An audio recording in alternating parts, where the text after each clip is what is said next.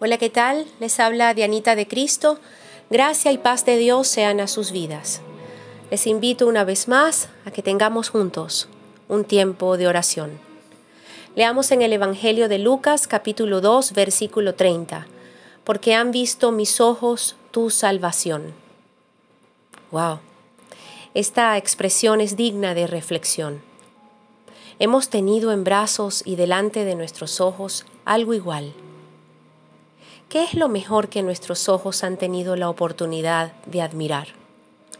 Pudiésemos contestar a mi nieta, a mi hijo, a mi hija, un atardecer en la playa, un amanecer en la montaña, las maravillas del mundo.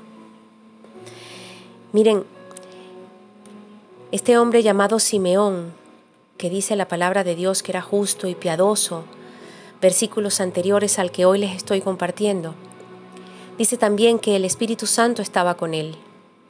Y este hombre tiene en sus brazos y ante sus ojos nada más y nada menos que a Jesús, nuestro Dios, nuestro Señor, envuelto en pañales, una cosita chiquitita y hermosa, pero que cargaba con la poderosa misión de ser el Salvador de la humanidad, que dicho sea de paso, la cumplió y hoy usted y yo somos salvos gracias a Él.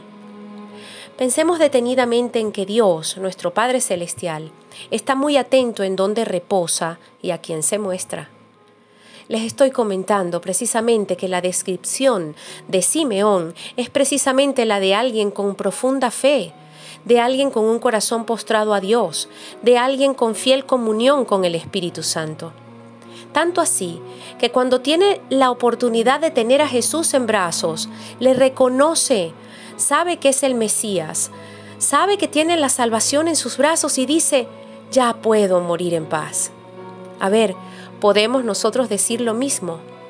¿Puedo morir en paz? Mis ojos han visto la salvación.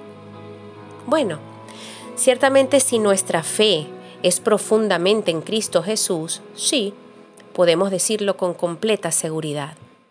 Recordemos que el deseo de Dios es presentar a su Hijo Jesús a todo ser humano para que a través de Él encontremos la consolación de nuestra alma al recibir el perdón de nuestros pecados. Sin embargo, esto se tiene que hacer antes de morir. Muchos piensan que no es necesario creer y recibir a Jesús como el Señor de sus vidas, pero se equivocan. Sin Jesucristo no hay salvación para ningún alma. Solo en Jesús hay salvación y vida eterna en su presencia. Como Simeón, debemos buscar conocer a Cristo, tener una relación con Dios y su palabra a través de su Espíritu Santo, y esto antes de morir, porque sin Él solo nos esperaría la condenación eterna. Y esto no se los estoy diciendo para asustar a nadie. No soy amiga del Evangelio del Miedo que busca adeptos llenos de temor. Soy amiga y sierva del Evangelio de la Gracia de Jesucristo, que quiere la salvación para toda la humanidad, que quiere adeptos por gratitud y convicción de que Jesús es lo mejor que pueden tener y ver en sus vidas. Como a Simeón, el Espíritu Santo nos brinda la oportunidad de contemplar el plan de salvación para nuestra vida. Dios muestra su gran amor a toda la humanidad a través del hecho de haber enviado a su Hijo Jesús a morir por nuestros pecados. Sin embargo, su muerte y resurrección es efectiva únicamente para los que en Él creen.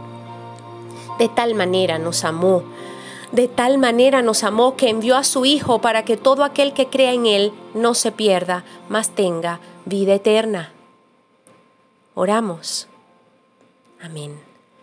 Gracias Padre, gracias por Jesucristo nuestra salvación. Oramos por aquellos que aún no le conocen y no han recibido la salvación en sus vidas. Despiértale, Señor. Abre sus ojos para que encuentren en Jesús salvación. Abre nuestros ojos para jamás quitar nuestra vista de ti. Guíanos siempre a toda verdad. En tu nombre Jesús, Salvador nuestro, oramos y damos gracias. Amén y amén.